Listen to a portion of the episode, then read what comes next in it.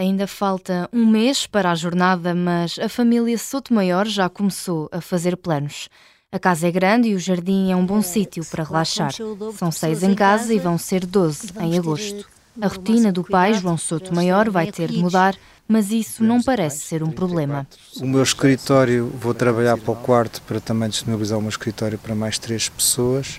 Portanto, vou contar, levantar-me cedinho para ir comprar pão, para terem pão fresquinho de manhã. Como temos jardim, pensámos fazer até um dia, fazer aqui uma churrascada para todos eu espero que consigamos comunicar bem. Nós não fazemos ideia de que nacionalidade e que grau de conversação é que poderemos ter com as pessoas. Vamos tentar estar ao máximo, poder receber o melhor possível. Isso é o mais importante. A filha Isabel vai dar o quarto e o irmão Joaquim está animado com a ideia. Ter a casa cheia é sempre melhor. Tenho muito gosto de dar o meu quarto, acho que é bom estar a aproveitar. Uh, vai ser uma experiência. Uh, já estou habituada também. Deve ser giro ter mais pessoas em casa. Nós também já tivemos muitos irmãos cá em casa e às vezes a casa até fica, parece que temos poucas pessoas. A mãe, Teresa Soto Maior, nem pensou duas vezes quando surgiu a oportunidade de abrir as portas de casa.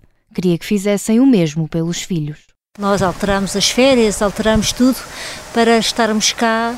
Férias há sempre e as jornadas só vai haver este ano. Quanto melhor houver esta relação entre, entre os países e menos diferenças e mais aceitação de todos e também trazê-los um bocadinho para Deus, não é? Os pais e os filhos, Soto Maior, estão sentados no jardim de casa. Apanham sol de final de tarde e aproveitam o fim de semana para trocar ideias de atividades para fazerem com os peregrinos. Mal podem esperar que chegue agosto.